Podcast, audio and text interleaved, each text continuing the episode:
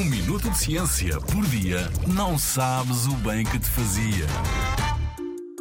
Quem foi a primeira médica cirurgiã em Portugal?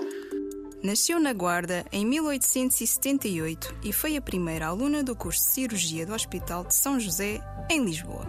Quando terminou, tornou-se na primeira mulher cirurgiã de Portugal em 1902.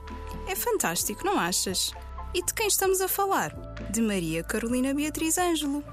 Dedicou-se às áreas da ginecologia e obstetrícia, o que significa que tratava as doenças dos órgãos reprodutores das mulheres e acompanhava mulheres grávidas. Se ficássemos por aqui, já não seria pouca coisa. Mas Beatriz Ângelo é também conhecida por outro feito importante para a sociedade portuguesa.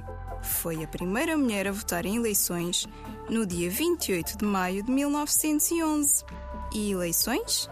As eleições são um processo de escolha livre em que a população vota para escolher, por exemplo, quem vai ocupar o lugar de Presidente da República. Naquela altura, a lei apenas autorizava que votassem pessoas que soubessem ler e escrever e que fossem chefes de família, excluindo grande parte da população. Como Beatriz Ângelo perdeu o marido meses antes das eleições, passou a reunir todas as condições para votar. Foi um grande ato de coragem para a época. Faleceu pouco tempo depois de votar, com apenas 33 anos.